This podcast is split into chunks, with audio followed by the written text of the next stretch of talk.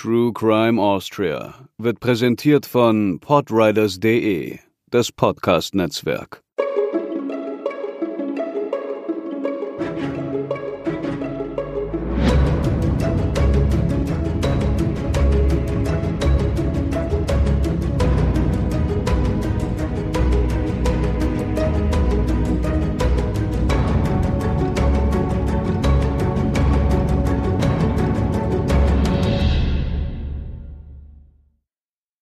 Hallo und herzlich willkommen zur 36. Episode von True Crime Austria. Mein Name ist Katharina und natürlich wieder mit dabei ist auch Hubertus. Hallo. Letztes Mal haben wir uns ja mit einem sehr bekannten Fall beschäftigt und dazu gab es auch noch Ergänzungen von euch. Wir haben zwei interessante Nachrichten zu unserer Folge bekommen. Und zwar schrieb uns Franziska folgende. Die letzte Folge war für mich besonders interessant, da mir doch mein Vater Alois öfters von diesem Verbrecher erzählt hat, da er aber weder über eine regelmäßige Zeitung noch viele andere Infos verfügte, wusste er darüber auch nur sehr wenig. Mein Vater stammte aus der Gegend von Bad Hall, ganz in der Nähe von Mühlgrub, wo ja einer der Fälle passierte, und war wie Engleder sehr klein gewachsen und auch viel mit dem Fahrrad unterwegs. Auch mein Vater wuchs in sehr schwierigen Familienverhältnissen auf. Anders als Engleder begriff er seine körperliche Kleinheit niemals als Hindernis bei Frauen, im Gegenteil. Er meinte immer, dass nach dem Krieg mit all den Verlusten den übrig gebliebenen Männern alle Chancen offen standen. Mein Vater genoss diese Situation und hatte auch viele Frauenbekanntschaften, bis er im Alter von 35 Jahren heiratete. Man sieht, wie mit ähnlichen Situationen sehr unterschiedlich umgegangen werden kann. Eine Zusatzinfo kam auch von Christian. Zum Thema viele Motorradfahrer. Da haben uns in der Tat auch einige Meldungen erreicht. Also Christian schrieb, in Österreich wird das nach dem Krieg nicht viel anders gewesen sein als in Deutschland. Bis zum Ende der 1950er Jahre war das Motorrad das vorherrschende Verkehrsmittel, weil sich viele normale Arbeiter ein Auto schlicht noch nicht leisten konnten. Die 50er Jahre waren auch die Blütezeit diverser Kleinstmobile, die man heute kaum noch ernsthaft als Auto bezeichnen würde. Beispielsweise Kleinschnittger F125er, BMW Isetta, Messerschnitt Kabinenroller, Heinkel Kabine, um mal die bekanntesten und erfolgreichsten zu nennen. Googelt danach, man kann es aus heutiger Sicht kaum glauben, dass solche Vehikel für viele Leute einen Aufstieg darstellten. Als sich dann die Bevölkerung am Ende der 1950er Jahre vermehrt richtige Autos leisten konnte, hatten diverse Motorradhersteller plötzlich große Probleme und gingen insolvent, weil kaum jemand ihre Produkte kaufen wollte. Ebenso erging es den Herstellern der Kleinstmobile. Also vielen Dank für die Infos. Das war uns tatsächlich so nicht bekannt. Steht in der Folge ja auch so nicht im Fokus, aber trotzdem wirklich eine schöne Zusatzinfo, die die Frage von uns, warum denn so viele Motorräder vorkommen, wirklich gut erklärt. Und schaut euch wirklich mal diese lustigen Gefährte an. Ja, wirklich. Die sind wirklich super. sind ein Klick wert. Und ich habe gedacht, für die Stadt wäre das eigentlich perfekt. So richtige Stadtautos, weil es sind ja nur so halbe Portionen. Ja, wie heute der Smart, das ist ja ein ähnliches Konzept. Ich find's lustiger, wenn so kleine Dinger hier rumsausen würden. Ja, so kleine Beulen. Dann starten wir aber jetzt doch in unseren heutigen Fall. Darin geht es um vergleichsweise weit zurückliegende Ereignisse. Wir nehmen uns diesmal einen Kriminalfall aus dem 18. Jahrhundert vor. Dafür haben wir zu großen Teilen auf die Abschriften der originalen Prozessprotokolle aus den Jahren 1770 bis 1773 zurückgreifen können, die es im Kärntner Landesarchiv zu lesen gibt. Eine besondere und einmalige Quelle mit Wortlauten aus dieser Epoche. Und da möchte ich vorab einmal Hubertus loben, weil der Wortlaut ist wirklich eine Herausforderung gewesen. Nicht so wie mit anderen Schriftarten, die wir hier schon hatten, die man einfach nicht lesen konnte, wenn man diese Schriftart nicht kennt. Aber teilweise war es da dann doch so, man liest etwas durch und man weiß gar nicht, was man da gerade gelesen hat. Ja, weil teilweise die Sätze sich über Seiten erstrecken. Also ein Satz kann durchaus ein, zwei Seiten beanspruchen, weil der so verschlungen und in sich kompliziert gebaut ist, aber es macht ja auch Spaß. Und weil es so viel Spaß macht, geben wir euch noch ein paar kurze Anmerkungen mit auf den Weg. In den historischen Dokumenten werden neben der alten, oft nur sehr schwer verständlichen Sprache auch Bezeichnungen verwendet, die heute ihre Bedeutung geändert haben. Beispielsweise ist stets von den Weibern die Rede, wenn Ehefrauen gemeint sind. Wir haben uns erlaubt, diese Ausdrücke in unserem Sinne abzuwandeln und an den heutigen Sprachgebrauch anzupassen, damit uns in dieser Folge nicht allzu viele Irritationen entstehen. Auch nennen wir unsere Protagonistin Eva Verschauner weiter bei ihrem Geburtsnamen, obgleich sie nach ihrer Hochzeit eigentlich Eva Kari hieß. Nicht zuletzt, da noch eine weitere Eva Kari eine Rolle spielt. Und das ist nicht die einzige Doppelung. Hier werden uns viele Evas und Marias begegnen, meist aber nur einmalig, und deswegen haben wir sie diesmal nicht extra umgetauft. Aber wie war das nun mit unserer Eva Verschauner? Ich starte einmal ins Intro. Dass sie sich für eine Hochzeit entschieden hatte, war trotz der Zeit, in der wir uns befinden, irgendwie seltsam. Doch noch seltsamer waren die Geschehnisse auf dem Hof, den Eva Verschauner ab dann mit bewirtschaftete. Wir starten in den Fall eine verhängnisvolle Hochzeit. Unsere Protagonistin wurde am 21. Dezember 1737 geboren. Zum Zeitpunkt, an dem unsere Handlung einsetzt, war sie 33 Jahre alt. Sie wuchs auf dem Hof ihres Vaters Christian am Malterberg in Kärnten auf. Neben ihr gab es noch eine Schwester namens Maria. Ihre Mutter hieß ebenfalls Maria, eine geborene Huber. Sie war bereits seit rund 20 Jahren tot. Einen Beruf hatte Eva nicht gelernt. Sie hatte als Bauerntochter stets die Arbeiten verrichtet, die es auf dem Hof zu tun gab. Sie war also, wenn man so möchte, gelernte Landwirtin. Ihre Mitmenschen beschrieben sie als schweigsame Person und sie war noch ledig. Schon einige Brautwerbungen hatte sie ausgeschlagen. Dann tauchten am Mittwoch nach Neujahr 1770 zwei Männer auf dem Hof ihres Vaters auf. Die Bauern sagten, sie wären im Auftrag von Jakob Kari hier, um für ihn um Eva Verschauners Hand anzuhalten. Eva und Jakob kannten sich zwar seit ein paar Jahren vom Sehen, hatten aber nie miteinander gesprochen. Der Werber war der älteste Sohn des Hörlbauern Simon Kari mit seiner ersten Ehefrau Anna, geborene Feistritzer. Er hatte nicht unbedingt einen guten Ruf, galt als untersetzt und etwas dümmlich. Jakob Kari wurde am 6. Juli 1741 geboren. Er war damals also 29 Jahre alt und hatte ein uneheliches Kind namens Maria. Die Mutter lebte einige Stunden entfernt auf einem anderen Hof, die Siebenjährige war bei ihm daheim. Neben den beiden gab es noch die Magd Elisabeth, ein Mädchen im 18. Lebensjahr, den schon betagten Knecht Balthasar Graf und Jakobs Stiefmutter, die damals 37-jährige Katharina auf dem Hörlhof. Sie hatte eine vierjährige Tochter, ebenfalls namens, Überraschung, Maria. Das heißt schon vier Marias nur in der Einleitung. Auch meinen Namen muss ich heute teilen. Was aber lustig ist, es wird dauernd von der Alten geredet. Das ist die 37-jährige Stiefmutter. Sie beschrieb Jakob so. Gegen seinen Vater und mich ist der Jakob wohl grob und trotzig und etwas einfältig gewesen und hat keine Lehre angenommen. Schon am Tag nach dem Antrag gingen Vater Christian und Tochter Eva zum Hörlhof, um sich den Besitz des Brautwerbers einmal anzusehen. Ihr Hof war der höchstgelegene am Berg, und so brauchten sie etwa eineinhalb Stunden hinunter zum Hof der Karis. Zunächst war Eva Verschauner da noch verschreckt. Anfangs hat es mich mehr erschreckt als den Vater, weil ich wegen allzu geringem Vermögen nicht recht mir vorzukommen getraut habe. Ein kleiner Einschub, ihr merkt schon, dass so wie die Leute damals sprachen, sich das für uns heute unnatürlich anhört, zumindest in vielen Teilen.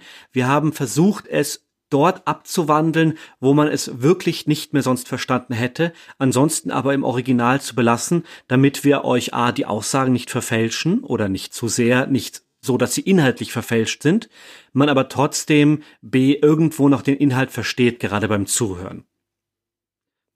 Dann aber, ein paar Tage später, stimmte Eva Verschauner dem Werben zu.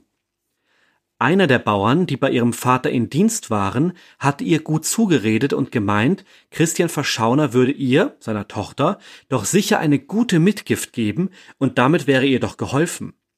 Das Ganze ging aber wohl gegen den Willen des Vaters. Der war nicht begeistert bei der Vorstellung, seine Tochter und fleißige Gehilfin an Jakob Kari zu verlieren. Sein mühselig angespartes Geld wäre mit der Mitgift dahin. Daher bot er Eva Verschauner auch an, bei ihm zu bleiben. Dann könnte sie nach seinem Tod den Hof erben und so schuldenfrei auf diesem eine Heirat eingehen. Eva aber beharrte auf der Heirat mit Jakob, und so stimmte der Vater schließlich widerwillig zu. Die Hochzeit fand am 7. Februar 1770 statt, doch mit einem eher unglücklichen Verlauf. Die Magd Elisabeth fand Eva Verschauner des Öfteren weinend vor, sie hatte wohl starkes Heimweh und konnte sich nicht vorstellen, dass es ihr am Karihof je besser gehen würde. Am Freitag, den 9. März 1770, war Jakob damit beschäftigt, gemeinsam mit dem Hofknecht Balthasar Holz zu hacken. Eva Verschauner stand in der Küche und bereitete allein gefüllte Schottnudeln zu. Das ist eine Mehlspeise mit Topfen und Hirtenkäse, die wohl traditionell in der Fastenzeit zubereitet wird. Wir haben dazu diverse Rezepte gefunden und dabei war dann unter anderem auch von Schottnocken die Rede. Dieses Mal tischte Verschauner dann der Hofgemeinschaft auf, also dem Gesinde und den Kindern der Stiefmutter Katharina und ihrem Mann Jakob. Danach gingen alle wieder an die Arbeit. Jakob war noch etwa für eine Viertelstunde auf dem Nachbarhof, um dort beim Holzhobeln zu helfen. Er meinte dann aber zu den befreundeten Bauern, es ginge ihm nicht gut und er würde lieber nach Hause gehen. Morgen hätte er wichtige Arbeiten zu erledigen und wollte dafür fit sein. Am Abend gab es dann eine kleine Jause aus den Resten der Mittagsmahlzeit. Davon wollte Eva Verschauner allerdings selbst nichts haben. Auch ihr ging es nicht gut, sie hätte sich den Tag über schon mehrmals übergeben müssen. So aßen Jakob und seine Stiefmutter die restliche Portion. Jakob versuchte auch, die vierjährige Tochter von Katharina zu füttern, die wollte allerdings nichts essen. Eva Verschauner hatte sich derweil schlafen gelegt. Kurz danach, gegen sieben Uhr abends, begann sich die Lage zu verschlechtern. Jakob und Katharina fühlten sich nicht gut hatten Krämpfe und mussten sich übergeben. Beide legten sich zur Ruhe und versuchten zu schlafen. Doch auch in der Nacht stellte sich keine Besserung ein. Immer wieder rief Katharina die Magd und bat um etwas Flüssigkeit. Elisabeth brachte ihr Milch und molke noch um fünf Uhr in der Früh die Kühe. Die frische Milch brachte sie auch Jakob, der aber ebenfalls nichts bei sich behalten konnte. Auch nicht das Wasser, was sie ihm auf seine Bitte hinreichte. Das setzte sich am kommenden Tag, dem Samstag, fort. Gegen Nachmittag irrte Jakob geschwächt auf dem Hof herum. Er legte sich erst in einen Haufen Stroh, als Elisabeth ihn wieder ins Bett scheuchte, schaffte er es bis in die Wohnstube. Dort kauerte er sich hinter den Kachelofen. Irgendwann gelangte er dann wieder ins Bett. Immer wieder musste er sich übergeben, und alles, was man ihm brachte, wirkte er sofort wieder hinaus. Jakob klagte über großen Durst, Krämpfe in den Füßen und reißende Schmerzen im Magen. Ich hab wohl eine arge Krankheit, es tut mir meine Darm klein zerschneiden, sagte er. Noch am Nachmittag schickte man die Magd, um Jakobs Tante, ebenfalls Eva mit Namen, zu holen. Sie kam gegen sechs Uhr abends auf dem Hörlhof an. Nun rief man noch zusätzlich nach einer Nachbarin und dem Dorfpfarrer um besonders Jakob die Beichte abzunehmen. Der allerdings wurde auch dabei von starkem Erbrechen geschüttelt. Katharina bat am nächsten Morgen, man möge auch ihre Schwester, Maria Nummer 5, dazu holen. Die Tante und Katharinas Schwester versuchte nun, die Kranken zu pflegen. Maria holte von zu Hause einige Arzneien und gab sie Katharina. Daraufhin besserte sich ihr Zustand allmählich. Jakob hingegen schaffte es nicht, das Mittel bei sich zu behalten. Er wurde abwechselnd mit Milch und Wasser gefüttert, blieb aber schlecht beieinander. Den Sonntagvormittag verbrachte Eva Verschauner ab 8.30 Uhr in der Kirche. Erst gegen 12 Uhr kehrte sie mit ihrem Vater, der nach Jakob sehen wollte, auf den Hörlhof zurück. Der Tante Eva Kari fiel auf, dass die Ehefrau gegenüber Jakob nicht gerade besorgt schien. Im Gegenteil, sie jammerte hauptsächlich über die schmutzigen Laken. Inzwischen war die Magd Elisabeth aus dem Ort zurück. Sie war geschickt worden, um mehr Arznei für Jakob zu besorgen. Man verabreichte ihm einiges davon, und tatsächlich konnte er zunächst ein wenig Kräutersud bei sich behalten. Dann aber setzten die Schmerzen und das Erbrechen von neuem ein. Jakob fragte noch, ob man ihm eh nicht zu viel von der Arznei gegeben hätte. Nach ein paar Schlucken warmer Milch, die er ebenfalls nicht mehr bei sich behalten konnte, starb Jakob Kari. Das war gegen zwei Uhr nachmittags am 11. März 1770. Uns ist ein Gedächtnisprotokoll des Gmündner Gerichtsdieners Matthias Horn überliefert, das auf den 31. März 1770 datiert, also ein paar Wochen nach den Ereignissen auf dem Hof und Jakobs Tod. Darin berichtet er, wie er von den Leuten aus dem Maltertal, wie er sagt, gar wunderliche Reden gehört und sich daraufhin in den Ort aufgemacht hatte. Dort traf er auf der Straße Jakobs Stiefmutter Katharina. Auf die Gerüchte angesprochen, sagte sie ihm Ja, freilich ist er nicht lang krank gewesen. Wie es aber doch mag recht geschehen sein. Aber es wundert die Leute halt grob, dass er so schnell gestorben ist. Jeder, der ihn auf der Bahre gesehen hat, hat gemeint, er müsste etwas Giftiges bekommen haben. Sie erzählte ihm weiter, dass dem Stiefsohn seine Ehefrau am Freitag, als er nach Hause gekommen war, eine Pfanne Nudeln aufgewärmt hatte. In dieser Pfanne hatte sie nur kurz zuvor Arsen für eine gebärende Kuh aufgegossen. Jakob habe das größte Mahl bekommen, Katharina und die Magd Elisabeth durften die Reste aus der Pfanne herauskratzen. Davon hätten beide speiben müssen. Jakob aber habe von Freitag bis Sonntag ohne Unterlass Schmerzen gehabt und sich in einer Tour übergeben, und daraufhin sei er dann urplötzlich gestorben. Diese Aussage brachte Gerichtsdiener Horn sogleich zur Anzeige am Landgericht Gmünd und hielt alles mit seinem schriftlichen Protokoll noch einmal fest. Neben den umherschwirrenden Gerüchten über Jakob Karis unheilvollen Tod gab es jetzt also auch eine beeidete Anzeige. Das war dem Landrichter Franz Strasser Anlass genug, eine Ermittlung einzuleiten. Er schickte Matthias Horn in seiner Funktion als Gerichtsdiener zurück nach Malta. Horn sollte die Hausbewohner des Hörlhofs im Auge behalten, ohne sich das geringste anmerken zu lassen, bis der Richter selbst vor Ort wäre. Der Gerichtsdiener sollte darauf achten, bloß niemanden vom Hof wegzulassen, um im Bedarfsfall gleich alle beieinander zu haben. Richter Strasser wollte wohl vermeiden, dass jemand unbemerkt fliehen konnte. Dazu wurden Horn noch zwei Knechte mitgegeben. Rund drei Tage später, am 2. April, traf der Richter mit einer Delegation in Malta ein. Er und die Männer, die verschiedene Professionen hatten und damit wohl eine Art Beraterstab darstellten, bezogen im nahegelegenen Wirtshaus Quartier und ließen dort ein Zimmer räumen, um ihre Vernehmungen in aller Ruhe vornehmen zu können. Nacheinander wurden die Leute am Hof nun von dem Gerichtsdiener der Ermittlungsgruppe vorgeführt, während die Knechte darauf zu achten hatten, dass es keine Absprachen unter den übrigen gab. Den Anfang machte Jakobs Stiefmutter Katharina Kari. Nach dem Nennen der Personalien erinnerte man sie nachdrücklich daran, ja nur die reine Wahrheit zu sagen und fragte sie, ob sie wisse, weshalb man sie hierher bestellt hatte. Sie hatte tatsächlich keine Ahnung, weshalb sie hier vor diesen honorigen Herren zur Aussage kommen sollte. Sie verneinte also. So kam man dann sehr direkt auf den Tod des Stiefsohnes und die Schottnudeln zu sprechen. Katharina Kari erzählte, dass Eva Verschauner die Nudeln alleine gekocht hatte und sie dann der Hausgemeinschaft am Mittag servierte. Ein paar Löffel der Nudeln seien übrig geblieben. Gegen sechs Uhr abends wärmte Eva Verschauner die Reste mit etwas Brot und Schmalz auf und brachte sie ihrem Mann. Den Rest aus der Pfanne, vielleicht zwei Löffel, gab sie Katharina. Dazu hatte sie etwas Getreidebrei zu sich genommen, den hatten auch alle anderen gegessen. Etwa eineinhalb Stunden später bekamen sie und Jakob dann Krämpfe und begannen sich heftig zu erbrechen. Die ganze Nacht hätte dieser Zustand bei ihr angehalten.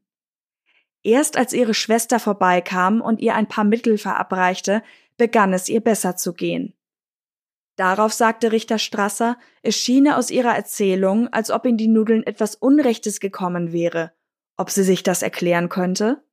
Katharina sagte darauf, Ich kann es einmal nicht sagen. Es ist zwar in der Kachelstuben ein sogenanntes Eimerkastel, worin allerlei altes Schabwerk und Ölgläser sich befinden, auch in einem kleinen Beutel etwas Arsenik, wovon man allemal dem kalbenden Vieh etwas herabgeschabt vorhanden gewesen.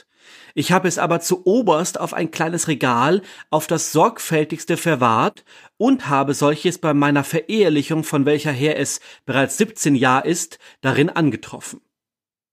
Also es gab zwar in der Kachelstube Arsen, aber für das Vieh und sie hätte das seit ihrer Heirat gut verwahrt. Und vor allem hat sie es schon angefunden, als sie vor 17 Jahren auf den Hof kam. Und wie hat sich die Eva Verschaune ansonsten gegen dich und wie gegen ihren Mann gezeigt? Was mich betrifft, so ist sie mir allzeit dienstfertig gewesen. Mit ihrem Mann hat sie ebenfalls sauber gelebt und so viel mir bekannt schön getan. Viel mehr wusste Katharina Kari nicht zu sagen und wurde nach ein paar weiteren Nachfragen entlassen. Als nächstes wurde der Knecht Balthasar Graf befragt. Er war schon unter Jakobs Vater Simon Knecht am Hörlhof gewesen und stand inzwischen im 57. Lebensjahr. Wie es ihm mit dem Hausherrn Jakob und seiner Frau gegangen sei, wollte Richter Strasser wissen. Mit mir ist er ziemlich ein harter Vogel und aufbrausend gewesen. Zwischen seiner Gattin und ihm habe ich nicht gehört, dass sie sich übel vertragen hätten. Von der Eva habe ich nicht recht viel gehört. Sie hat ja auch sonst nicht viel geplaudert. Das Tabakrauchen hat sie ihm wohl abstellen wollen, sonst aber habe ich weiter nichts gehört, dass sie mit ihm sich bekriegt hätte. Ich habe aber wohl mitbekommen, dass er sie wohl lieber gehabt als sie ihn. Er berichtete, wie er noch am Freitag mit dem bis dahin putzmunteren Jakob Holz gehackt hatte. Er sei sogar zweimal über den Baum gesprungen. Auch beim Abendmahl war es ihm gut gegangen und soweit er sich erinnere, auch noch als Balthasar dann zu Bett ging. Ihm selbst hätten die Schottnudeln nichts angetan. Er hätte sie gut vertragen und auch sonst nichts weiter mitbekommen. Am nächsten Tag hätte ihn die Magd Elisabeth gerufen und gemeint, es ginge Jakob nicht gut und er müsse für ihn heute einspringen. So verbrachte Balthasar den Tag, bis es am Sonntag hieß, der Bauer sei tot. Sonst hat mich der Bauer weiter nicht gebraucht und so bin ich auch nicht hinaufgekommen. Als aber der Bauer verstorben war, so haben sie mich ein Viertelstund später nach dem Tod zum Ankleiden helfen geholt. Da habe ich weiter nichts gesehen. Kurz darauf aber hat es ihm den Bauch aufgetrieben und er ist auch im Gesicht blau geworden. Als nächstes war die Magd Elisabeth an der Reihe. Sie tat sich mit ihren Angaben etwas schwer. Elisabeth sagte, sie wisse nicht recht, ob sie 16 oder 17 Jahre alt wäre, und auch über ihre Konfession, die zu jener Zeit immer noch mit abgefragt wurde, konnte sie nicht recht Auskunft geben. Sie glaubte katholisch. Elisabeth berichtete, dass sie seit Weihnachten auf dem Hörlhof arbeitete. Sie wisse aber den Anlass nicht, warum man sie hier zum Verhör geholt hätte, denn sie könne auch nicht sagen, warum der Jakob Kari so schnell gestorben sei. Sie bestätigte, was schon Katharina Kari ausgesagt hatte, nämlich wie es sie und Jakob in der Nacht von Freitag auf Samstag mit Krämpfen und Erbrechen geplagt hatte. Und wie sie versucht hatte, den beiden mit Milch und Wasser etwas Flüssigkeit zuzuführen. Außer diesem weiß ich nichts, als dass der junge Bauer, der Jakob, nach seinem Tod im Gesicht bleich und hiernach um das Maul blau ausgesehen hat. Was ja schon der Balthasar zu Protokoll gegeben hat. Damit und einigen kleineren Nachfragen von Richter Strasser, die aber nichts Neues ergaben, endeten die Verhöre. Als weiterer Programmpunkt stand die Exhumierung des Leichnams von Jakob auf der Tagesordnung. Strasser war mit seiner Delegation zuvor beim Ortspfarrer vorstellig geworden. Der musste seine Zustimmung geben, dass die sterblichen Überreste ausgehoben werden durften. Er willigte erst ein, machte sich dann aber doch Gedanken, dass es als Frevel gewertet werden und ihn in seinem Priesteramt schaden könnte.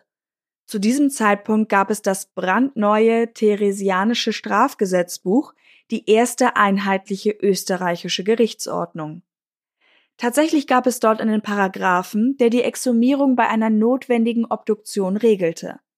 Die Bedenken wurden zerstreut und so schritt man zur Tat.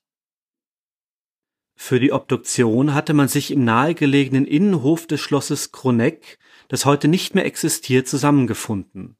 Auch etliche Schaulustige wohnten der Untersuchung bei, zum Glück war das Wetter sonnig. Na, so ein Glück. Na, so ein Glück. Ist aber so, also wurde so festgehalten, scheint also dem Chronisten wichtig gewesen sein zu erwähnen. Macht man Obduktionen draußen? Ich nehme an, dass das einfach eine Frage der Örtlichkeit war. Und wer will eine Sauerei in seinen Räumlichkeiten haben? Wobei wir sind im 18. Jahrhundert, also vielleicht hat man noch nicht groß drüber nachgedacht, dass da vielleicht was Schädliches dazukommen könnte, wenn man das an der frischen Luft macht. Ja, naja, dem Wirt äh, war es wohl nur recht, dass sie nicht äh, auf, die, auf die Idee gekommen sind, es bei ihm im Wirtshaus zu machen. Wie gesagt, immerhin hat's nicht geregnet. Immerhin hat's nicht geregnet. Zwei Männer aus der richterlichen Delegation übernahmen die Obduktion, ein Chirurg und ein Bader. Beim Abnehmen des Tuches, das über das Gesicht des Toten gelegt worden war, fiel beiden auf, dass Überreste von Schaum und eine rötliche Flüssigkeit aus Mund und Nase geflossen waren. Dann begann mit einem Kreuzschnitt an der Brust die Sektion. Der Chirurg untersuchte alle inneren Organe, fand aber nichts Ungewöhnliches. Als er dann aber besonders den Magen unter die Lupe nahm, fand er entzündete Stellen und eine seltsame Flüssigkeitsablagerung. Der Arzt schöpfte einen Teil davon ab und goss ihn über herbeigeholte heiße Glut. Daraufhin verbreitete sich ein starker, knoblauchähnlicher Geruch, so zumindest beschreibt es Richter Strasser in seinen Ausführungen. Auch der Darm wurde untersucht. Dort fanden sich ebenfalls entzündete Stellen. Die Männer schlossen daraus, dass Jakob ein ätzendes Gift zu sich genommen haben musste, das Auslöser der Entzündungen und zugleich die Todesursache war. Mit dieser Erkenntnis wurden die Organe wieder zurück in die Bauchhöhle gegeben, der Leichnam mit einem Tuch zusammengeschnürt und anschließend wieder in sein Grab zur letzten Ruhe gebettet. Die Delegation um Richter Strasser machte sich nun auf zum Hörlhof. Dort besah man sich die Stube mit dem Kachelofen und suchte auch das Kästchen, von dem Katharina Kari gesprochen hatte und in dem sie das Arsen verwahrte. Als man es fand, war darin keine Spur des kleinen Beutels mit Arsen zu finden. Man suchte bis in die Abendstunden hinein, bis sich herausstellte, dass Jakobs Tante Eva den Beutel mitgenommen hatte. Ohne weitere Erkenntnisse kehrten alle zurück zum Wirtshaus. Dort ließ man Eva Verschauner vorführen, die bis jetzt unter der Aufsicht der Gerichtsdiener verblieben war. Richter Strasser sagte ihr, dass man sie nun wegen der späten Stunde mitnehmen werde sie solle in Gmünd verhört werden. Daraufhin fing sie bitterlich zu weinen und zu schluchzen an, fiel vor ihrem Vater, der soeben dazugestoßen war, auf den Boden und umklammerte seine Knie. Auch dieser begehrte auf und wollte nicht, dass man seine Tochter mitnahm. Letztendlich setzte sich allerdings Strasser durch. Eva Verschauner wurde unter Aufsicht nach Gmünd gebracht. Ihr Vater bekam aufgetragen, sich in der Zwischenzeit um den Hörlhof und seine Bewohner zu kümmern. In den nächsten Tagen wurden die Befragten noch einmal verhört und auch weitere Zeuginnen und Zeugen nach Gmünd vorgeladen und vernommen, darunter einige Verwandte und Nachbarn der Hörlhofbewohner, etwa Jakobs 60-jährige Tante Eva, die seinen Tod miterlebt hatte. Die heilige Kommunion konnte er wegen dem beständigen Brechen nicht empfangen, das Würgen und Brechen dauerte fort bis auf eine halbe Stunde vor seinem Tod. Kurz vor Jakobs Tod ist auch etwas Gelbes, wie ein Eidotter und gleich darauf zwei lebendige Würmer von ihm gegangen. Nach dem Tod hat er im Gesicht und Maul blau ausgesehen, und auch ist aus der Nase und dem Maul etwas Gelbes herausgeronnen. Ich habe weiter nicht viel schauen mögen. Als wir dann Sonntag bei der Nacht über ihn gewacht haben, hat es in ihm gekracht und gerumpelt, als wenn eine Lawine abgehen würde. Unstark gestunken soll der Leichnam haben. Auch über den Beutel mit Arsen gab sie Auskunft. Ja, sie hatte ihn nach dem Tod von Jakob an sich genommen. Warum, das wusste sie nicht recht zu sagen, sie wollte ihn halt in Sicherheit wissen. Am Tag nach Jakobs Tod hatte Katharina Kari dann den Beutel sehen wollen. Als beide sich den Arsenbrocken genauer betrachteten, fiel Katharina auf, dass er nun zerbröselt war. Diesen Beutel ließ man nun zu Gericht bringen. Tatsächlich fanden sich darin zerbrochene Arsenklumpen und Brösel, die als solche auch vom Chirurgen identifiziert wurden. Einhellig war allen Vernehmungen, dass niemand von irgendeiner Art von Missgunst, Streit oder sonst einer Auseinandersetzung zwischen den Hofbewohnern mitbekommen hatte. Jakob sei gesund und ohne Vorerkrankungen gewesen. Auch zur Beziehung zwischen Jakob und Eva Verschauner konnte niemand etwas Negatives berichten. Es konnte allerdings auch niemand bezeugen, dass es Eva Verschauner ebenfalls schlecht ging und sie sich mehrfach übergeben musste, so wie sie es erzählt hatte. Die ersten Zeugenaussagen endeten am 11. April. Rund vier Monate später, am 7. August, folgte dann die erste Befragung der Hauptverdächtigen, Eva Verschauner. Sie erzählte, wie sich die Ereignisse aus ihrer Sicht zugetragen hatten. Ja, sie hätte die Nudeln zubereitet. Nein, von Arsen oder ähnlichem verbotenen Zeug hatte sie zuvor niemals etwas mitbekommen. Ja, sie habe sich keine übermäßigen Sorgen gemacht. Als der Pfarrer Jakobs Puls gefühlt hatte und meinte, es würde schon alles wieder gut werden, da wäre sie beruhigt gewesen. Damit wurde die Befragung unterbrochen. Wiederum verstrichen etliche Monate, ehe die Einvernahme schließlich am 26. Dezember und dann im Juni, September und Oktober des nächsten Jahres fortgeführt wurde. Worin diese großen Lücken ihre Ursache haben, können wir nicht sagen. Was sich allerdings feststellen lässt, im Sommer 1771 wurde der Tonfall der Befragung drängender. Man verlangte von Eva Verschauner, doch die Wahrheit zu sagen und nicht länger zu leugnen. Richter Strasser war insbesondere wegen ihrer dramatischen Abschiedsszene bei ihrer Festnahme misstrauisch geworden. Seiner Ansicht nach beginnt niemand zu schluchzen und auf die Knie zu fallen, der unschuldig ist. Auch hielt man ihr vor, dass mehrfach gegen sie ausgesagt worden war, sie hätte sich in ihrer Ehe unwohl gefühlt, oft geweint und es bereut, geheiratet zu haben. Auch das stritt sie ab. Es kam im Oktober zu neuerlichen Verhören und ersten Gegenüberstellungen von Eva Verschauner und den übrigen Frauen, die rund um den Tod von Jakob dabei gewesen waren. Der alte Knecht Balthasar war inzwischen gestorben.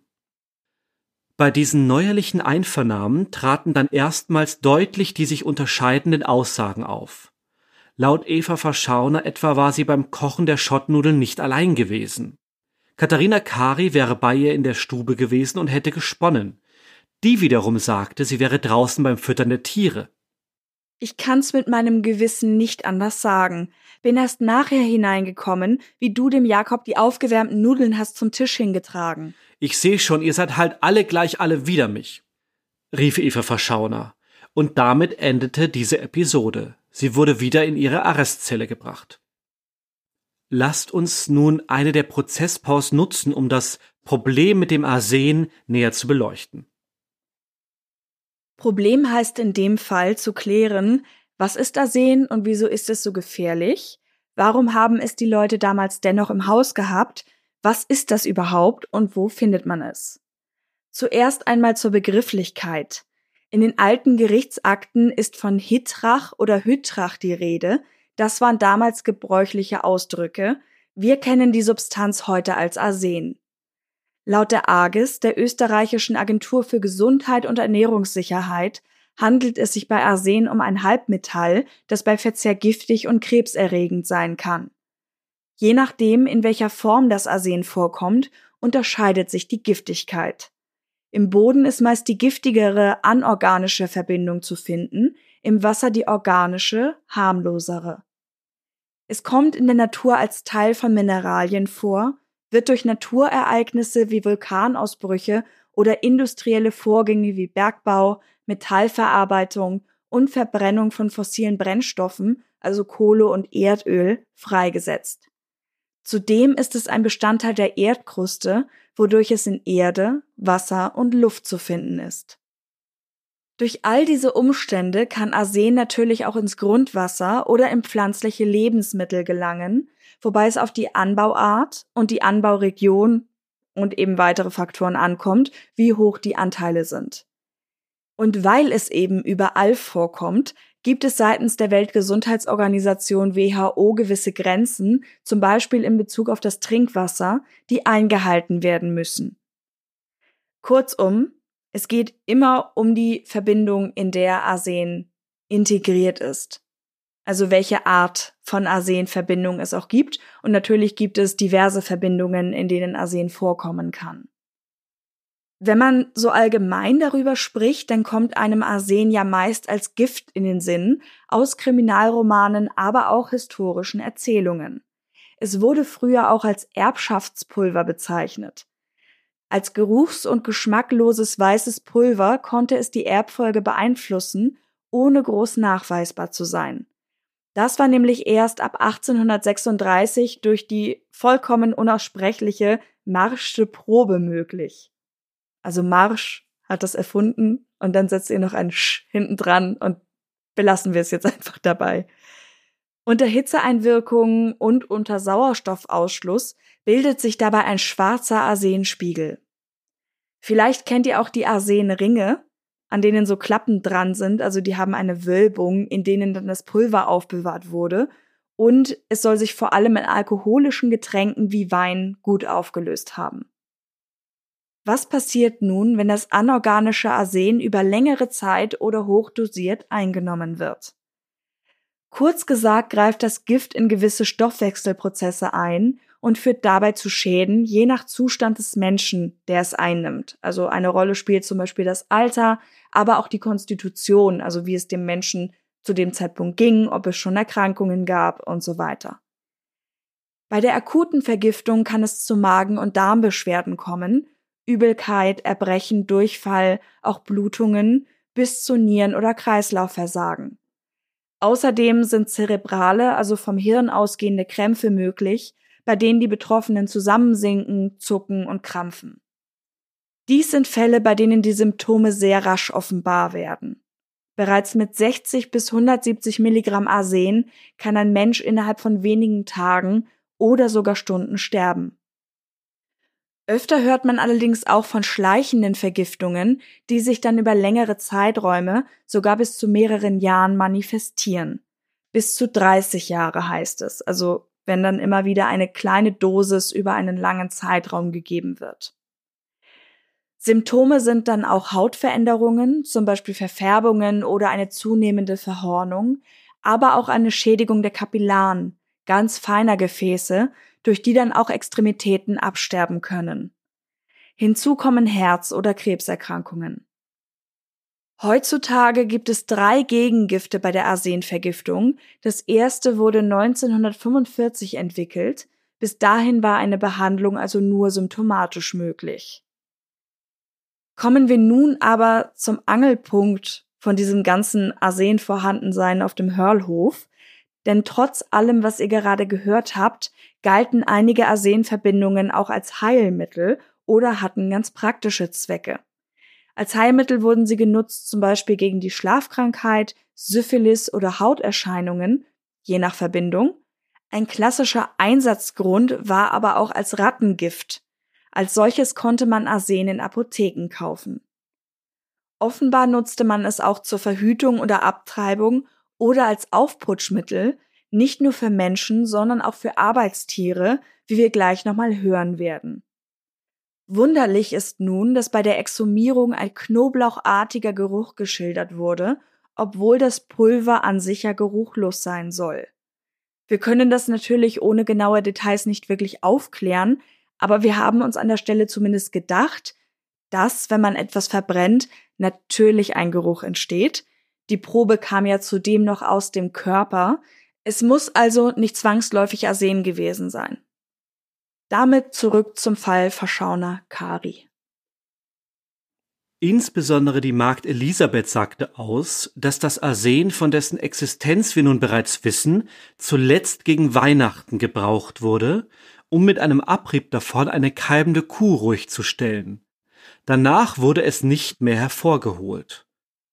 Bei einer weiteren Kuh, die einige Wochen später ein Junges zur Welt brachte, hatte der Erinnerung von Katharina Kari nach dann auch Eva Verschauner von dem Gift gehört, weil man über den Gebrauch diskutierte.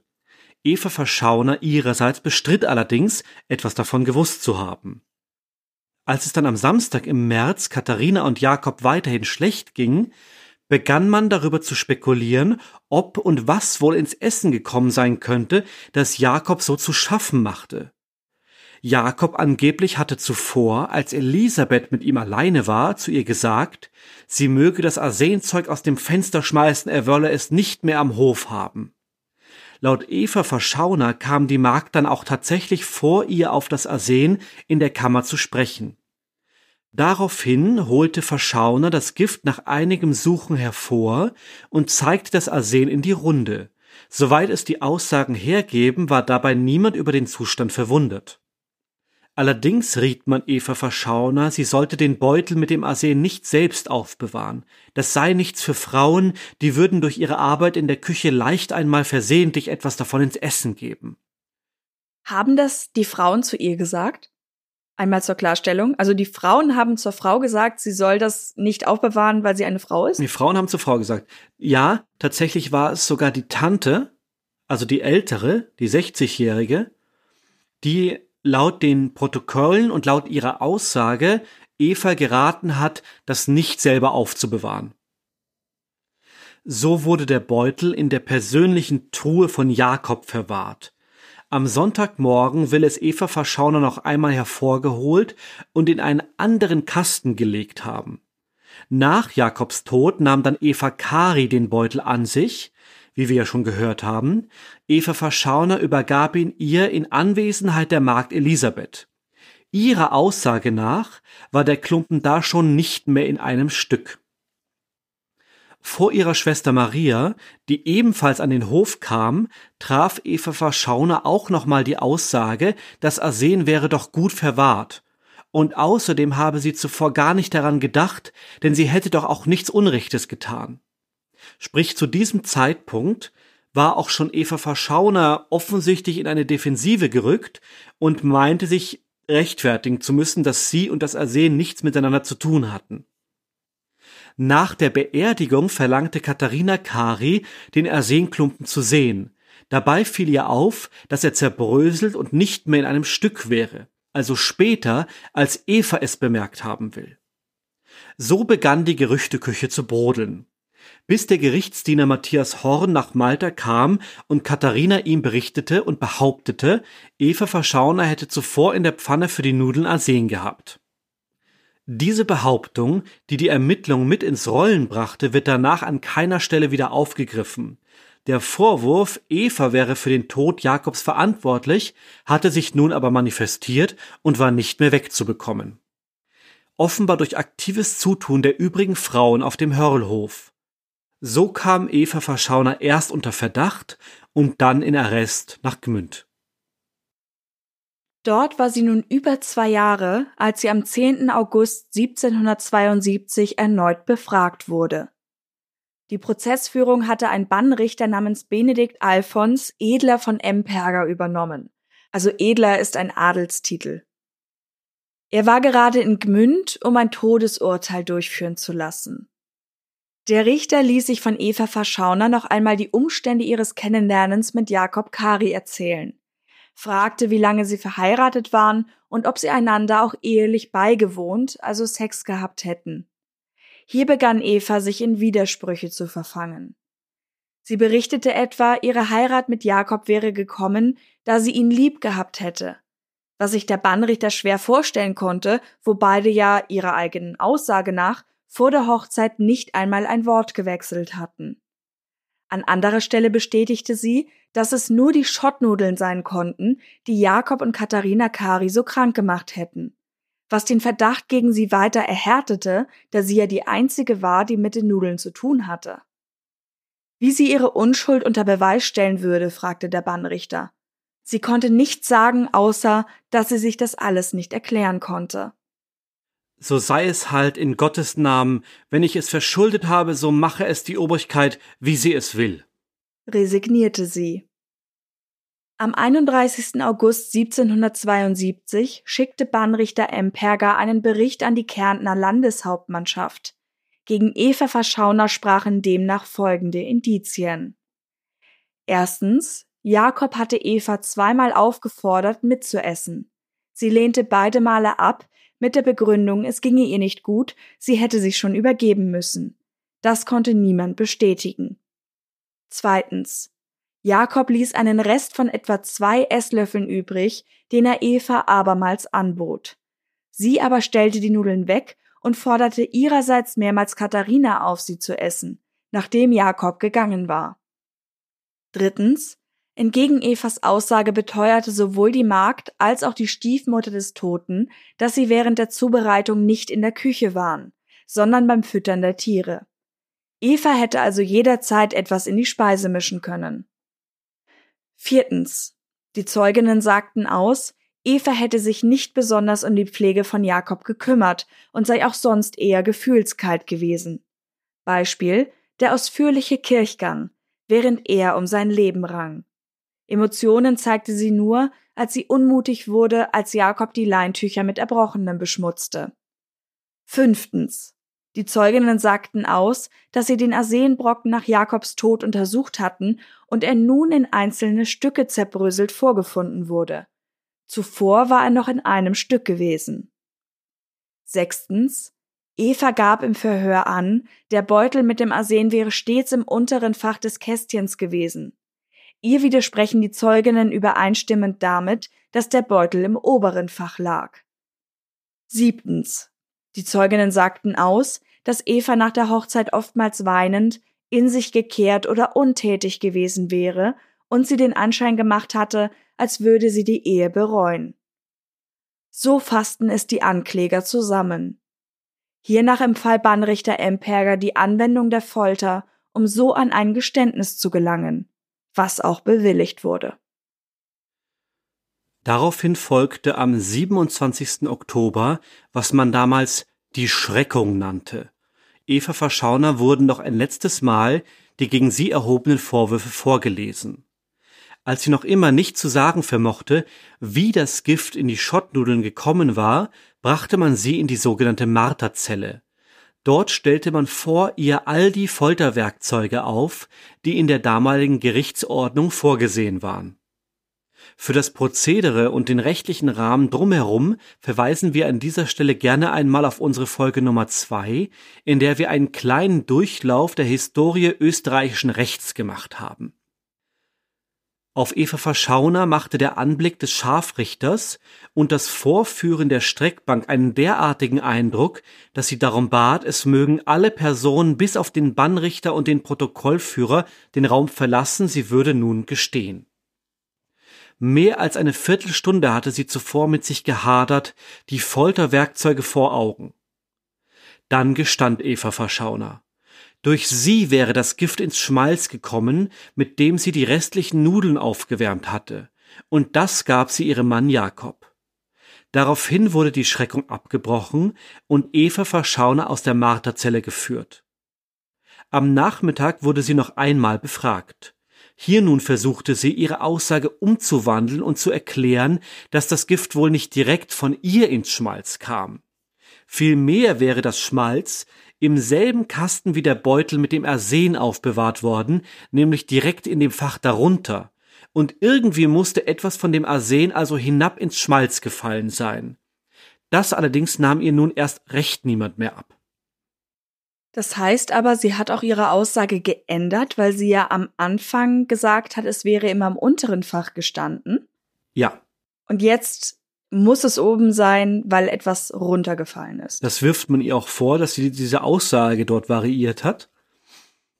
Aber wir dürfen auch nicht vergessen, ohne jetzt jemanden zu verteidigen, dass wir sehr viele Aussagen mehrfach von allen Beteiligten über einen Zeitraum von mehreren Jahren haben und wir ehrlich gesagt auch wieder im Angesicht der Folter sind. Das heißt, wenn jemand da wirklich Angst vor hat, also jetzt sind wir ja noch bei den Werkzeugen, kann das schon mal dazu verleiten, was zu sagen, was vielleicht nicht ganz stimmt. Genau, der Klassiker. Folter führt nie zur Wahrheit. Je länger jemand gefoltert wird oder wenn jemand nur lange genug gefoltert wird, dann gesteht er nahezu alles. Hauptsache, die Schmerzen hören auf. Über mehr als 30 Minuten zog sich das Argumentieren, Leugnen und Nachfragen hin. Eva Verschauner bestand nun wieder darauf, sie hätte vorsätzlich nichts getan. Das Gift müsste ins Schmalz bzw. in die Kochbutter gekommen sein, als beides im Kasten stand. Ob das möglich wäre, hatte man allerdings schon in früheren Verhören mit Katharina Kari und der Magd Elisabeth abgefragt, und auch Richter Strasser hatte sich wohl vor Ort davon überzeugt, dass von den Regalflächen im Kasten nichts derart hätte herunterfallen können. Warum sie es dann anders gestanden hätte, als sie bei der Schreckung war?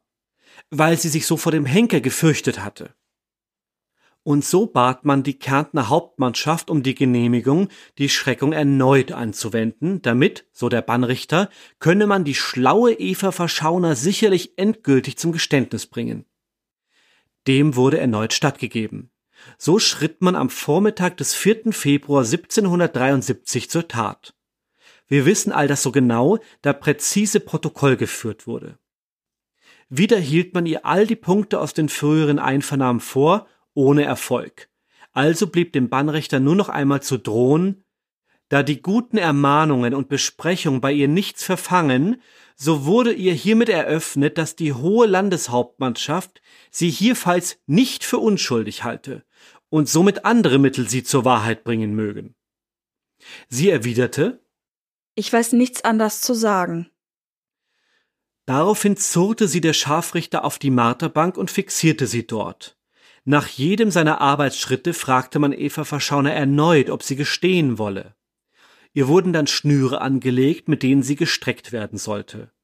Bei dem Prozess der sogenannten Schnürung nach dem Theresianischen Strafgesetzbuch wurde die zu folternde Person auf einen Schemel, eine Leiter oder ähnliches platziert und dann an Händen und Füßen mit dünnen Seilen gefesselt. Diese Seile wurden von zwei Folterknechten mit Walzen immer weiter angezogen, was an den überstreckten Gliedmaßen erhebliche Schmerzen zufügte. Die Schwere der Folter wurde mit der Anzahl der Schnürungen gemessen, in Evas Fall waren bis zu sechs angedacht. Das bedeutete nichts anderes, als dass man sie an den Gliedern festband und die Seile so lang straff zog, bis die Gelenke irgendwann auskugelten. Daraufhin rief sie ich lass mich lieber umbringen. Ich gib mich nicht willig. Ich weiß nichts anders zu sagen, als was ich schon gesagt hab. Der Bannrichter befahl dem Scharfrichter, die Schnüre anzuziehen. Eva Verschauner fing an zu schreien. Sie rief immer wieder, Ich gib mich nicht willig. Und, O lieber Gott, komm vom Himmel und die liebe Mutter Gottes lasst auch kommen. Aber gestehen wollte sie noch immer nicht. Also zog der Scharfrichter das nächste Seil an. Und das nächste und schließlich das vierte. Dann waren die Schmerzen wohl zu groß und Eva Verschauner gestand abermals. Der Wortlaut war folgender. Am Freitag habe ich nachmittags das Gift in das Schmalz hineingetan, das Säckchen aus dem Kasten und aus dem Säckchen das Gift genommen und etwas heruntergeschlagen und etwas davon auf dem Herd mit einem Stein zerrieben. Das Gift war weiß, und dieses habe ich jenen Freitagnachmittag etwa um ein oder zwei Uhr in das zum Mittag übrig gebliebene Schmalz und in das Schmalz die Nudeln hineingetan und dieses zusammen aufgewärmt und heiß lassen werden. Dieses habe ich getan, um von dem Mann loszuwerden, denn ich habe geglaubt, es würde mir leichter sein, wenn ich allein wäre. Direkt danach machte sie der Scharfrichter los und holte sie von der Streckbank. Eva Verschauner bekam eine warme Suppe, Danach bestätigte sie noch einmal ihr Geständnis und noch ein weiteres Mal am 6. Februar. Dabei zeigte man ihr auch den Beutel mit dem Arsen aus dem Hörlhof und ließ ihn von ihr identifizieren. Wir wissen ja alle und haben es auch gerade schon kurz gesagt, wie es sich mit Geständnissen unter der Folter verhält. Bei einem gewissen Grad an Schmerzen würde vermutlich fast jeder irgendwann gestehen, egal ob es stimmt oder nicht. Wir rutschen hier schon ein bisschen in unseren Meinungspart hinein, einfach aus dem Grund, weil wir eben nur dieses Foltergeständnis haben und kein richtiges. Und wir haben zugleich auch mehrere Personen, die ein Motiv dafür gehabt hätten, ihm etwas anzutun. Das muss nicht unbedingt die Eva sein. Wir wollen das an dieser Stelle aber einmal mit hineinnehmen, weil wir danach zur Verstreckung kommen und es sonst irgendwie unkomplett wäre. Genau, also wir haben sehr viele Indizien, sehr viele herumschwirrende Aussagen, aber keine klaren, handfesten Beweise. Deswegen nochmal explizit, wir rutschen hier ein bisschen in den Meinungspart hinein. Und wenn wir einmal davon ausgehen, dass Eva Verschauner wirklich schuldig war, was könnte dann ihr Motiv gewesen sein? So, wie man es verstehen könnte, wenn man den Aussagen von ihr folgt und vor allem den Aussagen drumherum der Menschen, dann war es eine Art Befreiungsschlag, oder zumindest ist das möglich. Sie fühlte sich in einer Sackgasse in die Enge gedrängt, wenn man so möchte, und wusste sich nicht anders aus ihrer Situation zu helfen, zu befreien, als die Situation aufzulösen durch den Tod von Jakob Kari. Sie hatte sich selber in diese Hochzeit, in diese Heirat, in diese Ehe und auf den Hörlhof damit hineinreklamiert und konnte nun nicht mehr zurück. Und was war der Grund, warum sie dort überhaupt war? Jakob Kari. Und der musste dann also weg. Das könnte eine Sicht sein, ein Motiv. Und das ist ja auch das, was sie dann unter der Folter gesagt hat. Dass sie im Endeffekt doch unglücklich war, was ja auch viele Leute beobachtet haben, und sie wollte wieder allein sein. Oder zumindest den Status quo von davor wieder haben. Sie wollte wieder zurück wo sie sich wohlfühlte, wo sie kein Heimweh hatte, nach Hause. Ein großes Abenteuer. Sie hatte sich das ganz anders vorgestellt und nun war es eben die bittere Realität und das wollte sie wieder weghaben. Dabei würde sicherlich auch hineinspielen, dass sie ja eigentlich nie heiraten wollte. Und dann hat sie doch zugestimmt und dann war es eben nicht so, wie sie sich das gedacht hat. Letztlich kennen wir den Umgang der beiden miteinander aber nicht. Es gibt ein paar Hinweise in diesen ganzen Protokollen, die darauf schließen lassen, dass die Eva nicht wirklich in ihren Mann verliebt war. Dann ist aber die Frage, warum hat sie ihn denn dann überhaupt geheiratet? Und da könnte vielleicht die Zeit unmittelbar vor der Hochzeit mit hineinspielen. Denn auch ihr Vater Christian war über die eheliche Verbindung ziemlich unglücklich und zwar so sehr, dass er über Tage hinweg immer wieder Wut- und Weinausbrüche bekam, inklusive knallender Türen und beharrlichem Anschweigen. Also er hat sie im Grunde dafür bestraft, dass sie sich für die Heirat entschieden hat. Er fragte auch, wieso sie gerade einen solchen Menschen annehmen konnte. Dann wieder fügte er sich, fixierte die Hochzeit auch beim Pfarrer.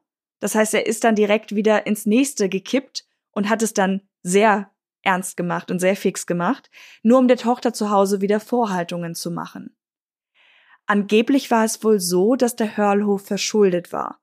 So wie wir es verstanden haben, stand noch ein sogenannter Ehrungsbetrag aus, den Jakob Kari bei der Besitzübernahme von seinem Vater hatte entrichten sollen. Christian Verschauner ging nun persönlich nach Gmünd und verhandelte dort mit der Obrigkeit über die Begleichung des ausstehenden Betrags. Dafür fanden drei Termine statt. Einige Tage später zahlte er die Schuld und übernahm auch die Kosten der Hochzeit. Er kam auch zum Hochzeitsandingen, also der Vorbesprechung beim Wirt in Malta, machte dabei aber deutlich, wie unzufrieden er war und dass er nur das Nötigste erledigen würde. Da war Eva sich ihrer Sache wohl schon nicht mehr so sicher, Sie meinte, dann würde sie halt selbst nach Gmünd gehen und darum bitten, die anberaumte Hochzeit nicht stattfinden zu lassen. Aber das wollte der Vater dann auch nicht. Es sei zu spät dafür, was sollten denn die Leute denken? Zusammengefasst also, vielleicht hat sie nach der Zusage schon überlegt, das Ganze wieder abzubrechen, aber durch das Vorpreschen des Vaters war eigentlich alles schon so fixiert, dass sie aus dieser Situation eigentlich nicht mehr rauskam. Zu einem neuerlichen Eklat kam es für Christian Verschauner, als Jakob Kari allein und wohl ohne Vorankündigung auf dem Hof auftauchte, um den sogenannten Brautkasten abzuholen. Das war ein Brauch, den man Brautkastenführen nannte. Dabei sollten die Besitztümer der künftigen Ehefrau mit der Kutsche in das neue Heim gebracht werden, um ganz öffentlich den Wechsel zur Schau zu stellen. Gewöhnlich waren es wohl die Nachbarn des Brauthofs, die mit der Truhe voller Habseligkeiten zum Anwesen des künftigen Gatten fuhren. Diesen Brautkasten ohne vorherige Ankündigung einzufordern, war damals ein grober Bruch mit der Tradition. Zumindest Christian Verschauner war tief gekränkt. So seien sie halt, die Leute vom Hörlhof. Nicht gescheit gut. Du wirst schon noch an mich denken, wenn du dich wie der verlorene Sohn fühlst, sagte der Vater zur Tochter. Während der Hochzeit war Christian Verschauner dann zwar anwesend, machte für Eva aber keinen guten Eindruck. Er mied die beiden Brautleute und beim nächsten Kirchgang, als Jakob und Eva zu ihm gingen, ignorierte er seine Tochter vollkommen. All das stellte die Hochzeit unter keinen guten Stern. Auch wenn sich der Vater danach gemäßigter gab, für Eva ist aus diesem Unwillen des Vaters meine Härtigkeit entsprungen und ist mir alleweil die Zeit länger und härter geworden. Auch weil einige Nachbarn mir teils ins Gesicht, teils hinter meinem Rücken meinen Mann verachtet haben. All dies hätte Eva Verschauner derart verschreckt und gegenüber der Ehe mit Jakob voreingenommen, dass sie der Beziehung keine rechte Chance gab. Sie war das erste Mal in ihrem Leben bei anderen Leuten, schlief mit einem wildfremden Mann im Bett. Eventuell, als es dann nach einigen Wochen nicht besser wurde, wusste sie sich wirklich nicht anders zu helfen, als Jakob zu beseitigen und so einen Ausweg zu finden. Dies zumindest stellte sie in ihren beiden Geständnissen so dar. Eine Art, oh Gott, was bin ich für eine Beziehung eingegangen, Übersprungshandlung.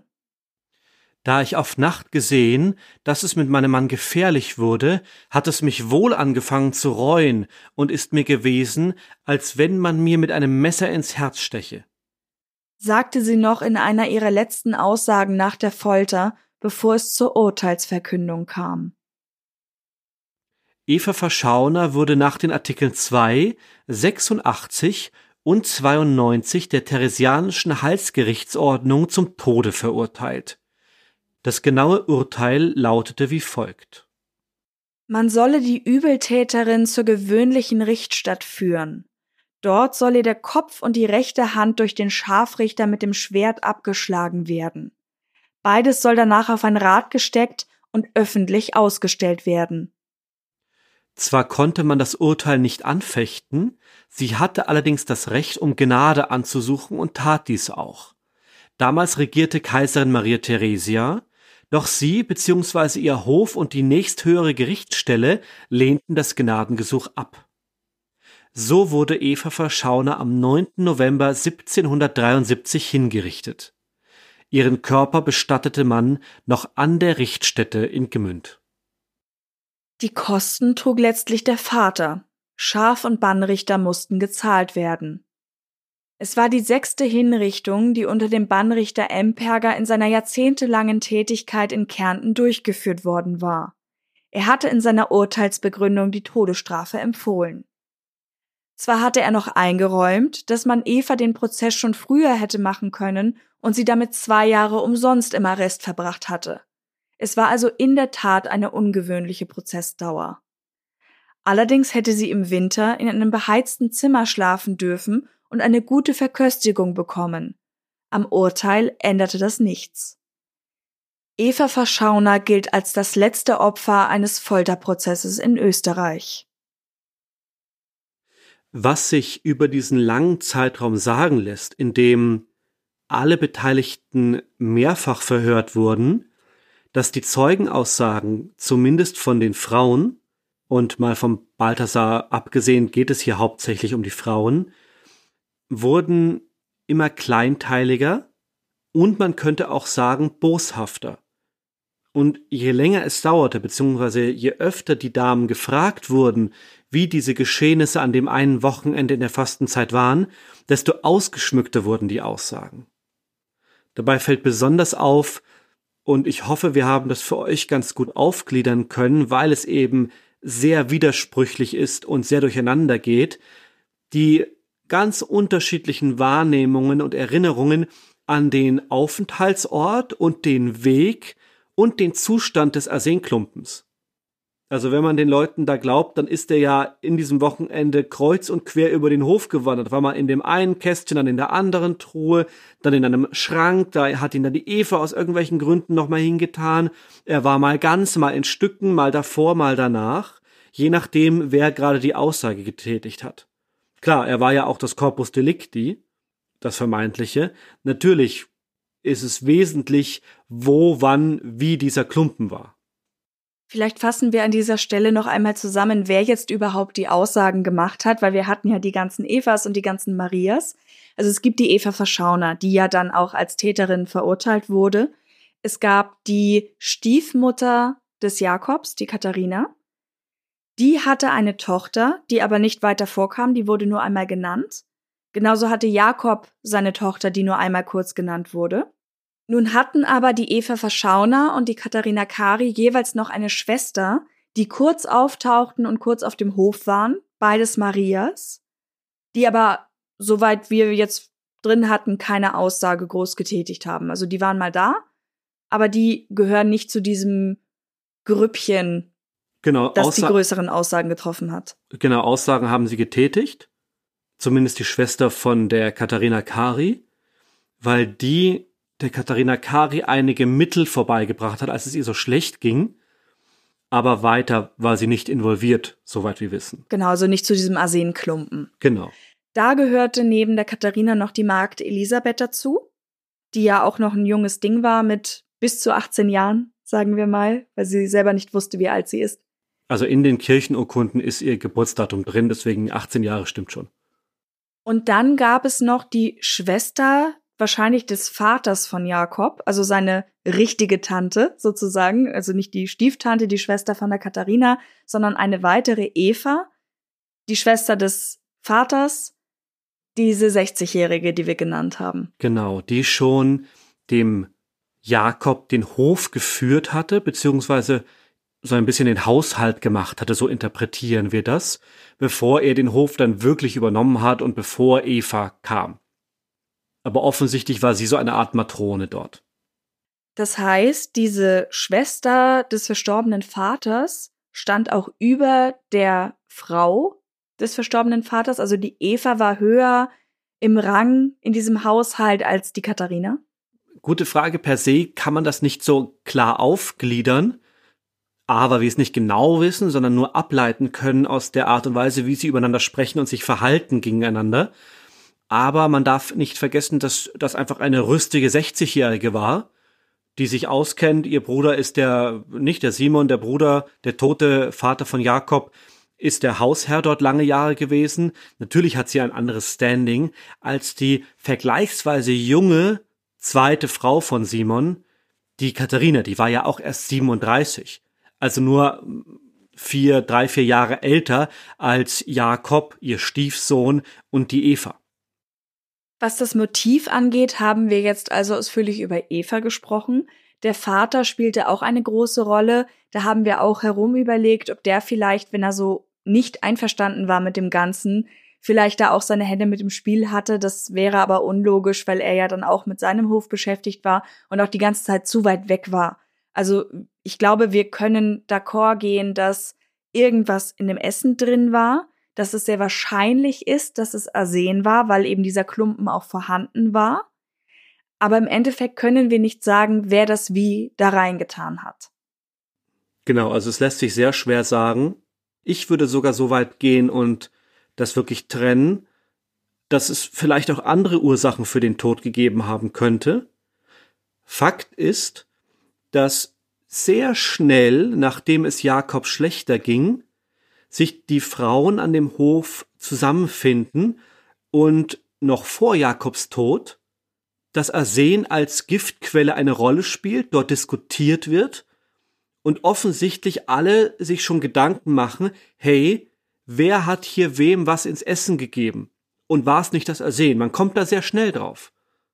Kann ja, hätte ja auch andere Ursachen haben können. Die Nudeln waren schlecht, was weiß ich, vergorenes Fleisch, keine Ahnung, was da alles drin ist. Katharina, du kennst das Gericht. Ist es ein Fleischgericht? Nein, es ist ein süßes Gericht.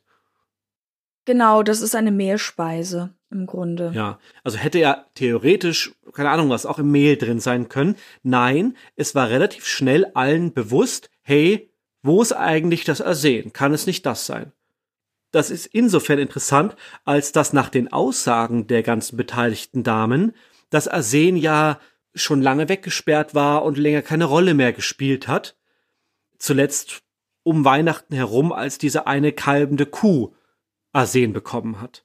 Wobei sie auch gesagt haben, dass bevor die Eva die Nudeln zubereitet hat, Arsen für die Kuh in dieser Pfanne war. Ja, aber das ist ein Ding, und deswegen habe ich das extra nochmal erwähnt vorhin. Das ist ein, nur ein einziges Mal kommt das zur Sprache, nämlich als der Gerichtsdiener Matthias Horn nach Malta kommt, um diesen Gerüchten nachzugehen, Katharina Kari trifft und die ihm, verzeiht bitte, brühwarm erzählt, ja, ja, schau mal hier, eigentlich alles in Ordnung, aber na, du musst schon wissen, in der Pfanne, in der der Jakob zuvor noch gegessen hat, da hat ja seine Frau gerade Arsen drin gehabt. Sie erwähnt das einmal, lapidar nebenbei, aber das ist ja ein gewichtiges Argument oder ein gewichtiger, wenn man so will, schon beinahe Vorwurf, der danach auch von ihr nie wieder aufgegriffen wird. Und auch von sonst keinem Beteiligten ist irgendwie die Rede davon. Aber das heißt, diese Vergiftung ist schon allen im Kopf oder diese Möglichkeit der Vergiftung und dass da irgendwas nicht gestimmt hat. Ja. Auch Katharina Kari sprach gegenüber dem äh, Matthias Horn davon, dass die Magd Elisabeth auch aus der Pfanne gegessen hatte, das wird auch nie wieder aufgegriffen. Meine Interpretation ist, wie gesagt, das ist nur Meinung jetzt, aber so lese ich das, dass die Katharina Kari zu dem Zeitpunkt den Verdacht schon sehr auf Eva Verschauner hatte, beziehungsweise ihr die Schuld geben wollte und deswegen dem Gerichtsdiener Horn das so erzählt, dass der gar nicht anders kann, als Ermittlungen einzuleiten. Letztendlich hat sie ja den Vorwurf gestreut, hey, die Ehefrau hat damit Arsen herumgetan, ob jetzt bewusst, freiwillig, vorsätzlich, wie auch immer. Hätten denn die anderen Frauen ein Motiv? Das ist eine gute Frage. Die Frage ist, gegen wen gerichtet? Ein Gedanke, der Katharina und mir kam, war, dass vor allem die Katharina Kari, die mit und vor allem gegen die Eva aussagt, und zwar immer mehr und immer heftiger, dass die in einer schwierigen Situation war. Man darf nicht vergessen, dass ihr Mann, der Simon, Jakobs Vater, gestorben war und sie nun von, wenn wir jetzt in diesem Hofgefüge denken, von dem in Anführungszeichen Rang der Hausfrau, der Frau des Hofherren, plötzlich nur noch eine gar nicht mal blutsverwandte Stiefmutter ist, mit einem Kind, was durchgefüttert werden muss, und sie im Grunde um ihre Stellung fürchten musste.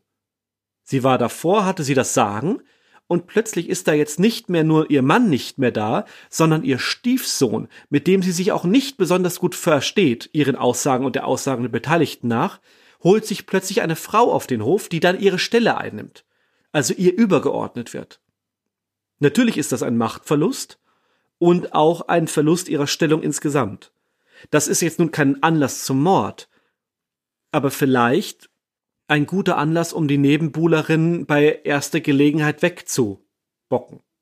Das geht jetzt in Richtung einer Argumentation, hey, der Jakob ist aus welchen Gründen noch immer gestorben, und bevor man es einfach abtut als, okay, der ist halt gestorben, schaffe ich mir die Nebenbuhlerin vom Hals. Ist das denn logisch? Ist sie, wenn die beiden weg sind, also er tot und sie inhaftiert, rückt sie dann nach? Oder wer hat dann den Hof? Ist eine gute Frage, aber ich würde schon sagen, dass sie dann an nächster Stelle ist. In der Erbfolge, wenn man so möchte. Oder würde dann über Umwege der Vater von der Frau, die inhaftiert ist, den Hof bekommen? Boah, das weiß ich nicht. Das kann ich nicht sagen. Das wird auch sonst nirgendwo erwähnt, weil relativ klar, relativ zu Anfang dieser ganzen Verhandlung, der ganzen Ermittlungen, die Eva Verschauner die Täterin ist und ansonsten eigentlich nicht wirklich überlegt wird. Kann es auch anders gewesen sein. Es geht im Grunde von vorne bis hinten nur darum, ihr eine Schuld nachzuweisen. Vielleicht bekommt das leibliche Kind den Hof. Der Jakob hat ja sein Kind gehabt, unehelich, aber es war das leibliche Kind. Es war zwar ein Mädchen. Ich weiß ja, nicht, wie das in der Zeit mit den Besitzansprüchen war. ja, aber es war ein Mädchen, entschuldigt bitte, es war ein Mädchen zur damaligen Zeit und es war unehelich. Ich glaube nicht, dass dieses Kind aber wieder blutsverwandt, das ist doch damals ein Ding gewesen. Ah, ich weiß nicht. Was mir bei diesen ganzen Aussagen auch auffiel, war eben dieses mit dem, was dann die ältere Tante gesagt hat. Och Mensch, da packen wir den Arsenklumpen mal lieber weg. Also nicht, dass da noch was ins Essen kommt. Das wirkt auf mich total verschwörerisch. Diese ganze Situation. Ja. Also verschwörerisch finde ich vor allem dass die diesen Klumpen dann, genau wie du sagst, sicherstellen wollen. Und aus heutiger Sicht ist das ja fatal, einer Ermittlung nach. Wenn dieser Klumpen dann entfernt wird, dann ist er eineinhalb Tage lang nicht mal mehr am Hof, nicht mal mehr am, wenn man so will, Tatort. Und vor allem der Zustand, der ja so wichtig war für die Ermittlung. Nicht? Ist er noch ganz, ist er noch vollständig oder fehlt ein Stück, was dann nicht mit dem Essen sein hätte können? Wir hatten ja am Anfang die Pulverform beschrieben, das ist eben die bekannteste Form, aber es gibt eben auch die Möglichkeit, das war eben damals diese Form, in der man das als Rattengift gekauft hat, wo man dann immer was von abgeschabt hat und sowas. Also nicht, dass ich, fällt mir gerade ein, noch jemand wundert, dass wir das nur als Pulver benannt haben. Das ist so diese Räuberpistolenform, nenne ich es mal. Also in einer Krimi-Geschichte würdet ihr das sicher immer als irgendwie Pulver vorfinden. Und in dem Fall war es dieser Klumpen, wo sich dann keiner mehr erinnern konnte oder erinnern wollte, wann er jetzt seine ursprüngliche Form verloren hat. Ja. Interessant ist auch, oder zumindest kam es mir so vor, die Magd Elisabeth, die am Anfang ein bisschen äh, tump und unsicher wirkt. Ich meine, natürlich, sie steht da einer Delegation von honorigen Herren gegenüber und soll dann eine Aussage machen, die dann aber relativ schnell sich fängt mit ihren knapp 18 Jahren zur damaligen Zeit und dann steif und fest gegen die Eva Verschauner aussagt. Das fand ich schon bemerkenswert. Vor allem, weil sie ja, wenn ich das jetzt richtig verstanden habe, erst ein paar Monate da war. Sie war ja erst seit Weihnachten da, hat sie gesagt, und im März ist der Jakob gestorben. Mhm. Das heißt, sie war da im Grunde ganz frisch. Die gesamte Konstellation war wahnsinnig frisch. Ja. Die Eva ja auch. Das haben wir, glaube ich, haben wir das so erwähnt, dass die Ehe keine vier Wochen gedauert hat. Ja, das ist alles sehr frisch, das stimmt. Haben wir so explizit nicht. Also gut, dass du es nochmal gesagt hast, man kann es sich, glaube ich, ausrechnen. Im Endeffekt können wir also nicht sagen, ob die Eva Verschauner es wirklich war oder ob wirklich bei ihr zusammenkam, dass sich eben die Hofbewohnerinnen, den Vater würde ich da mal ausklammern, den Knecht genauso. Da haben wir schon gesagt, der hat wahrscheinlich wirklich gar nichts damit zu tun. Der hat einfach seine Arbeit gemacht, dass sich diese Frauen gegen die Eva verschworen haben und sie einfach im Angesicht der Folter gestanden hat. Diese Meinung vertreten auch viele, die heute diese Geschichte wieder aufgreifen. Es gab über Jahre Bemühungen, nicht nur den Stoff immer wieder in einem Theaterstück nach dem anderen, sondern auch in einem Film zu verwirklichen. Und dort wird die Eva Verschauner auch als Opfer einer Intrige gesehen, oder sagen wir mal nicht dort, aber in der heutigen Betrachtung. Das würden wir uns jetzt so nicht anmaßen, aber wir wollten zumindest mal es versuchen, etwas aufzubrechen weil der Prozess, so wie er damals geführt wurde, natürlich keiner Rechtsprechung genügt, die wir heute anwenden würden. Ich traue mich jetzt nicht zu sagen, das ist wahrscheinlich auch immer sehr speziell, ob man sie heute überhaupt verurteilt hätte, ob die Indizien, die ja da waren, ausgereicht hätten, aber wir nehmen an, dass es nicht genügt hätte. Nein. Ich, es hätte jeder sein können von denen. Und wenn wir die beiden Hauptmotive, die wir jetzt zumindest uns zusammengereimt haben, nehmen, dann wäre es, glaube ich, relativ ausgeglichen.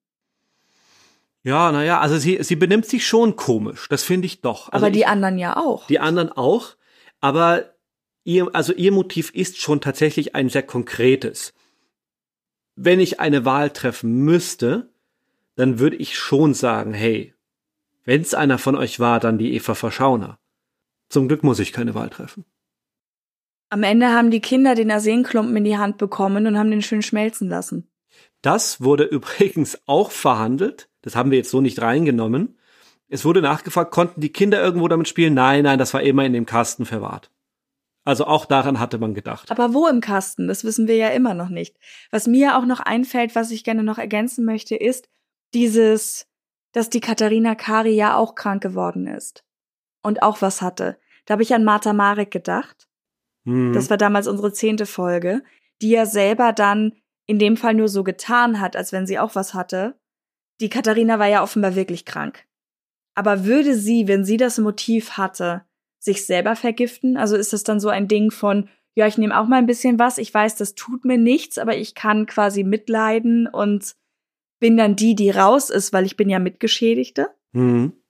Kann natürlich sein. Die Frage ist, zu welchem Zeitpunkt sie das hätte tun können, ohne dass die Eva, die ja mit ihr im Raum war, das bemerkt hat, als die Übergabe der restlichen Nudeln stattfand.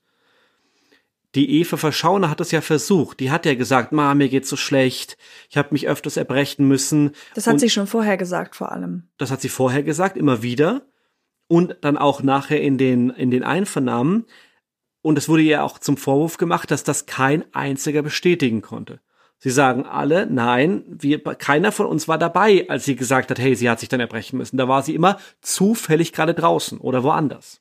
Hat ihr also nicht geholfen. Wo man aber natürlich auch sagen kann, wenn es mir so schlecht geht, bin ich doch auch für mich alleine. Dann gehe ich doch raus. Was soll ich das da vor den anderen irgendwie? Klar.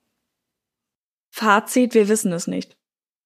Und wir werden es auch nie wissen. Genau, lange Rede, kurzer Sinn. Wir können es natürlich nicht auflösen, aber es bleibt ein interessanter Fall.